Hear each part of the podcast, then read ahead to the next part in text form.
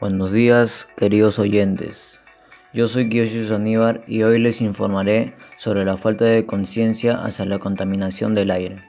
La contaminación del aire es uno de los problemas que más aqueja a nuestra sociedad en los últimos tiempos. Las acciones irresponsables de muchos ciudadanos y ciudadanas han traído consecuencias graves al ambiente y han afectado en gran medida el bienestar de toda la población.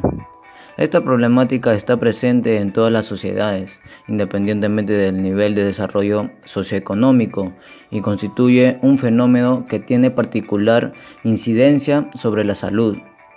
Es por ello que el día de hoy reflexionaremos y expresaremos nuestro punto de vista sobre este tema y propondremos acciones de conservación que podrán aplicar en su vida diaria, con el fin de contribuir con el cuidado de nuestro planeta.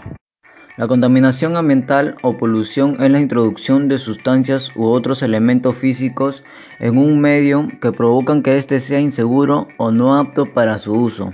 El medio ambiente puede ser un ecosistema, un medio físico o un ser vivo. El contaminante puede ser una sustancia química o energía. El aire que respiramos se contamina cuando se introducen sustancias distintas a las que los componen naturalmente, o bien cuando se modifican las, cantidades de sus componentes. La contaminación se puede dar debido a factores naturales como la erupción de volcanes, incendios forestales, entre otros, a derivarse de las actividades del ser humano como el uso de vehículos, procesos industriales y quema de basura. Las principales causas de la contaminación del aire están relacionadas con la quema de combustibles fósiles, como el carbón, el petróleo y el gas. La combustión de estas materias primas se produce principalmente en los procesos o en el funcionamiento de los sectores industriales y del transporte por carretera, como por ejemplo, quema a gran escala del carbón y petróleo, combustibles fósiles, ganado y quema residuos, erupciones, incendios forestales y gases efecto invernadero. Hay muchos factores que afectan la calidad del aire que respiramos.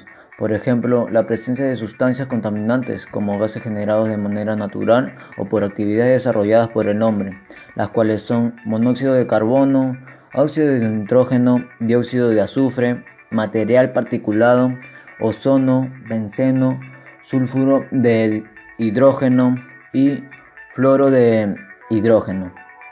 En las estadísticas se dice que en el año 2019 se generó a 0,63 kilogramos de basura por persona en nuestro departamento de Lima. Los resultados fueron públicos en ese mismo año por varias fuentes web, lo cual pasó a ser más preocupante, ya que los ciudadanos al ser enterados de esta gran problemática pensaron que todo mejoraría y el planeta estaría sano y salvo, pero no. Hoy en día las estadísticas sobre la contaminación en la capital de Lima sigue en aumento. Las consecuencias por la contaminación del aire provocada por el ser humano genera efectos permanentes sobre la salud y en todo el planeta. A continuación presentaré algunos efectos de la contaminación del aire.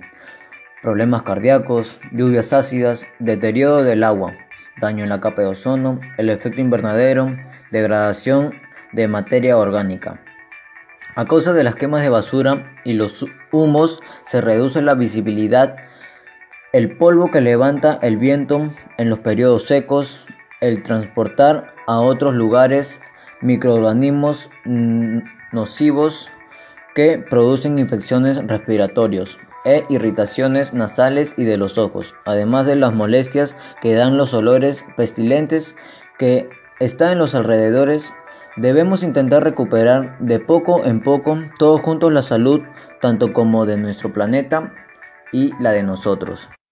Una de las formas en las que el hombre interviene en todo este proceso es la contaminación, en el cual por este medio te recomendaré algunas alternativas de solución para la contaminación del aire en la ciudad y en casa.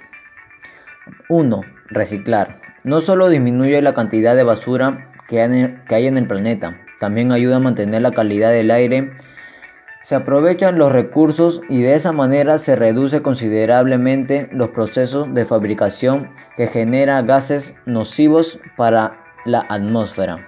2. Plantar flores.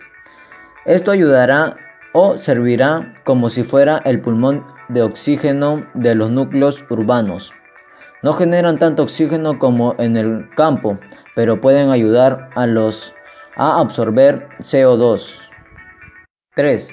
Evitar la quema de basura. Esto ayudará a evitar a las plagas tanto como en las calles y en los hogares. De esta forma evitaremos las enfermedades graves. 4. Evitar el uso del plástico. No solo nos ayudará a nosotros como seres humanos, sino también a los mares y a los seres acuáticos, ya que esto los involucra más a ellos, pero nosotros podemos hacer la diferencia y salvarlos. Hoy en día la contaminación es un problema demasiado crítico y no solo en el Perú, sino en otros países del mundo.